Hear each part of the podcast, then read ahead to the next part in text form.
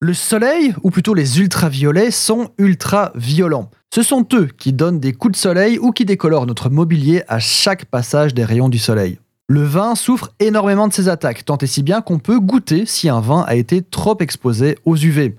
On appelle ça le goût de lumière, et c'est un mélange de chou-fleur, savon et beurre à l'ail suivant les cépages.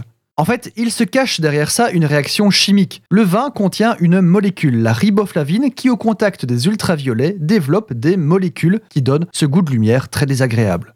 Mais il n'y a pas que le vin qui en souffre, les épices aussi. En effet, la lumière oxyde la plupart des épices et voilà pourquoi on doit les conserver dans un placard au sec, mais surtout à l'abri de la lumière. Je me souviens en effet avoir visité certaines cuisines déplorables avec des épices stockées directement à la lumière, qui étaient entièrement décolorées sur la face exposée au soleil. C'est pas bien et c'est pas bon. Donc, dans le cas du vin, c'est tout naturellement que des solutions ont été mises en place, et la meilleure actuellement est de teinter le verre des bouteilles. Pas obligatoirement en verre d'ailleurs, on en trouve aussi en ambré. Parenthèse amusante, ambre et vert sont tous les deux des homophones désignant à la fois une matière et une couleur, ambre vert et vert ambré.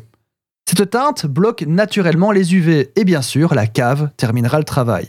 Mais le rosé dans tout ça, et certains vins blancs, leurs bouteilles sont transparentes. Eh bien le verre de certains rosés et vins blancs sont transparents simplement pour permettre de voir le contenu, ils ne bloquent absolument pas les UV.